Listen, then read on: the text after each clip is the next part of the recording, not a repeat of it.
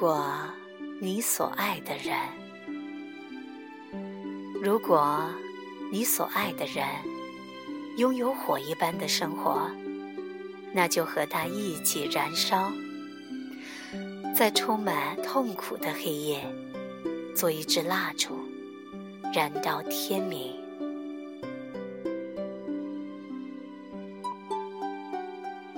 停止这无用的分歧和争论，展现你的甜美一致。即使你感觉被撕成碎片，也要为自己缝一件新衣。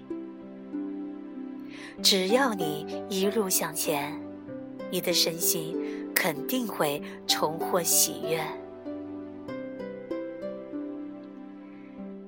向琵琶、手鼓和喇叭学习，学习音乐家的和谐一致。即使二十个人当中有一人弹错音符，其他人也会跟着走调。不要说，当别人在战斗，我一个人爱好和平又有何用？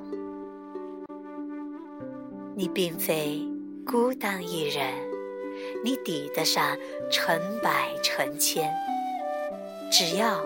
点亮你的明灯，因为一团生的火焰好过一千个死的灵魂。